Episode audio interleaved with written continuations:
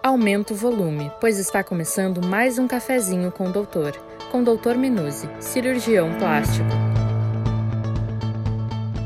E aí pessoal, tudo bem? Para o nosso cafezinho de hoje, resolvi trazer um assunto absolutamente recorrente. Pergunta que os pacientes fazem: Doutor, qual o peso ideal para realizar a minha cirurgia?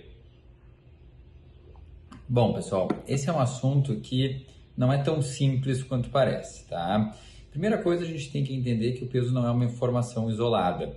Nós geralmente avaliamos o peso dos pacientes adultos através do índice de massa corporal, que é a relação entre peso e altura.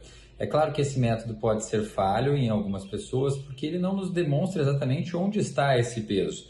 Ele pega o peso total do paciente e avalia em relação à altura.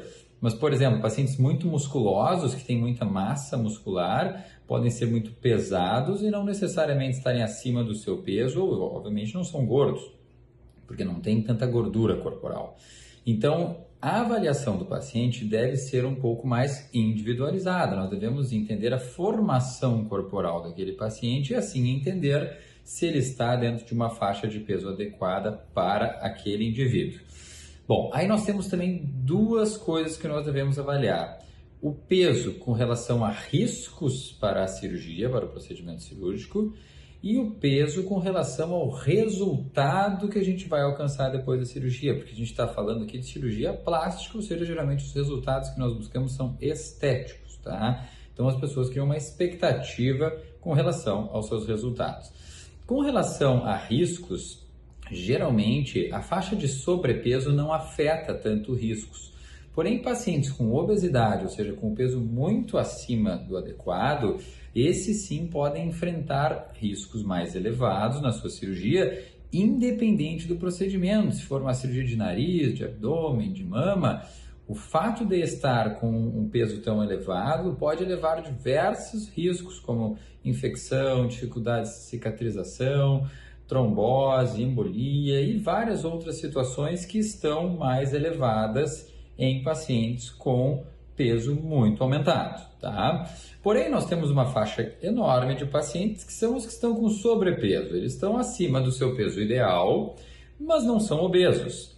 E esses pacientes, eles muitas vezes buscam a cirurgia de contorno corporal. As cirurgias faciais, nariz, pálpebras, até mesmo rosto, não costumam ser tão afetadas por esse tipo, pela, pela situação do peso, quando o paciente está na faixa de sobrepeso. No entanto, a cirurgia corporal, essa sim pode ser muito modificada do ponto de vista de resultados que nós esperamos alcançar.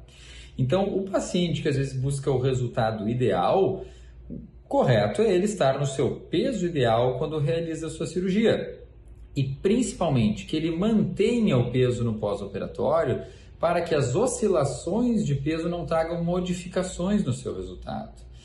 É claro que algumas cirurgias podem até se beneficiar do emagrecimento pós-operatório, como por exemplo a lipoaspiração e até a abdominoplastia, quando o paciente se empolga no pós-operatório, busca uma atividade física, perde massa gorda, ou seja, emagrece, diminui gordura corporal, muitas vezes os resultados ficam até mais bonitos. Já a mama, por exemplo, ela pode ser ao contrário. A paciente tem gordura na mama, isso todas as mamas possuem tecido gorduroso, e quando emagrece depois, aquela mama pode reduzir a quantidade de gordura, então pode reduzir o volume da mama. Isso pode fazer com que a paciente não goste do tamanho e pode aumentar a flacidez, ou seja, a mama diminui o conteúdo, então ela pode cair um pouco. Outra situação que pode incomodar as pacientes. Então, se nós pensarmos do ponto de vista prático, manutenção de peso é o ideal e operar dentro do peso ideal também é a melhor situação. Porém, nós temos diferentes uh, pontos a avaliar e entender cada cirurgia o que, que a variação do peso poderá trazer no pós-operatório, beneficiando ou não o resultado daquela paciente. Então, o pessoal não tem esse, essa, essa, essa questão assim tão matemática. Peso ideal, chegou no peso, faz a cirurgia, essa questão assim de screening onde a gente vai poder botar todo mundo nas regras, entende? Nós temos que avaliar realmente cada caso, nós temos que entender a conformação corporal e entender, obviamente, qual o procedimento que a gente vai estar fazendo e conversar com o paciente sobre expectativas de resultado.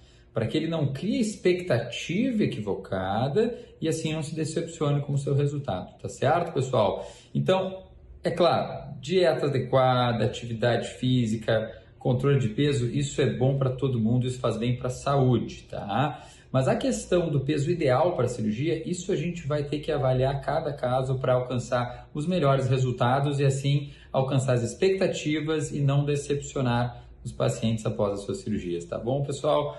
Um bom cafezinho aí para todo mundo. Tchau, tchau. Este foi o cafezinho com o doutor de hoje, com o cirurgião plástico Dr. Antônio Carlos Minuzzi Filho.